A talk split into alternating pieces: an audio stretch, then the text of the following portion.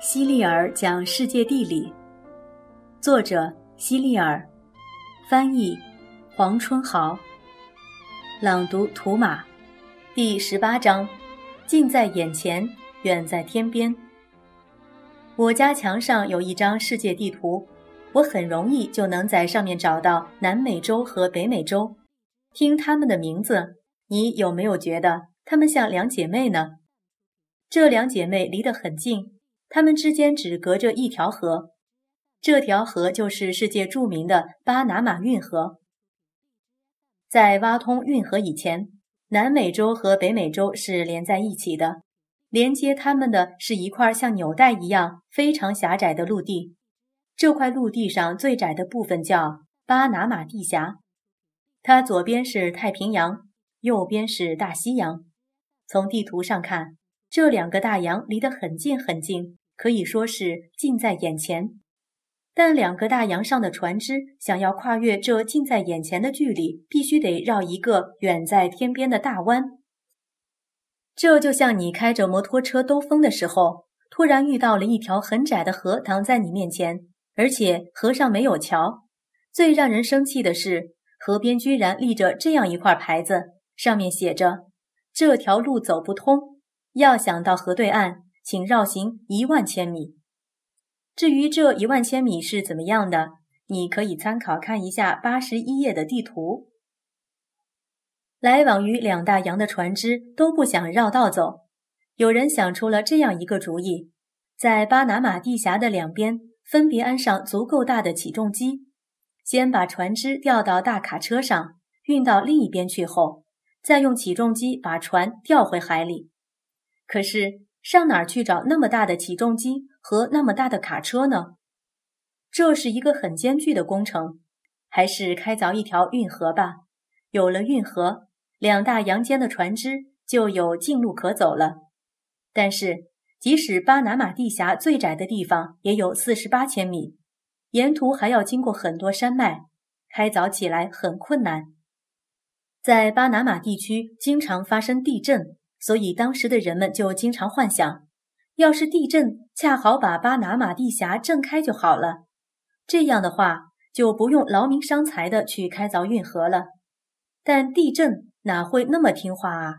它只会给人们带来灾难。你可能会感到好奇，船只为什么要在两个大洋之间来往呢？它只在太平洋或大西洋上航行该多好啊！你有没有发现？平时妈妈去市中心购物时，很少只买回一种东西，她会买吃的、穿的、用的。这些东西主要是由船只运来的，同时船只还要为世界各地的人们运送他们所需的物品。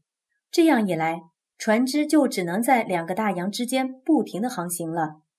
为一条窄长的地峡而经常绕道是件让人非常郁闷的事。所以，一家位于大洋彼岸的法国公司决定开凿巴拿马运河。当时的巴拿马地峡可不是一个适合人类居住的地方，除了当地的印第安人和黑人外，其他人很难在那里生活下去。这家法国公司几年间派去了很多白人工匠，奇怪的是，他们中有三分之一都因为发烧而死掉。法国公司花了很多钱。但工程却没有实质性的进展，迫于无奈，这家公司只好放弃了开凿运河的计划。后来，美国人来了，他们从巴拿马这个小国家租了一块享有永久使用权的土地，这块土地长达十六千米，刚好处于开凿巴拿马运河的地区，叫做运河区。运河开凿之前，美国人就做了详细的调查。他们得出结论：环境太差，不适合白人居住，改变当地的环境才是当务之急。否则，派再多的人去也是徒劳。于是，美国派去了一名著名的医生，他承担着查清病因、改善当地医疗环境的重任。白人在当地怎么就那么容易生病呢？美国医生到了之后才发现，当地的那些蚊子竟是罪魁祸首。平时我们被蚊子叮过后，顶多起个小包，但那里的蚊子厉害着呢。它们可以分两种，城市蚊子和乡村蚊子。乡村蚊子是疟疾等疾病的传播者，但这还不能导致那么多人死亡。城市蚊子才是杀死众多白人的元凶。这种蚊子是黄热病的传播者，一旦染上黄热病，人活下去的希望就非常渺小。找到了原因，那位医生就开始找解决方法了。第一步，他想方设法对这两种蚊子进行了观察，并找到了城市蚊子的克星，产于波波卡特佩特火山上的硫磺。同样，他也找到了乡村蚊子的克星，产于墨西哥的石油。蚊子被消灭后，他对蚊子繁殖的湿地也进行了彻底的清理。通过采取这些措施，运河区的生活环境彻底的改变了。准备工作做完了，美国人来到运河区开始开凿运河。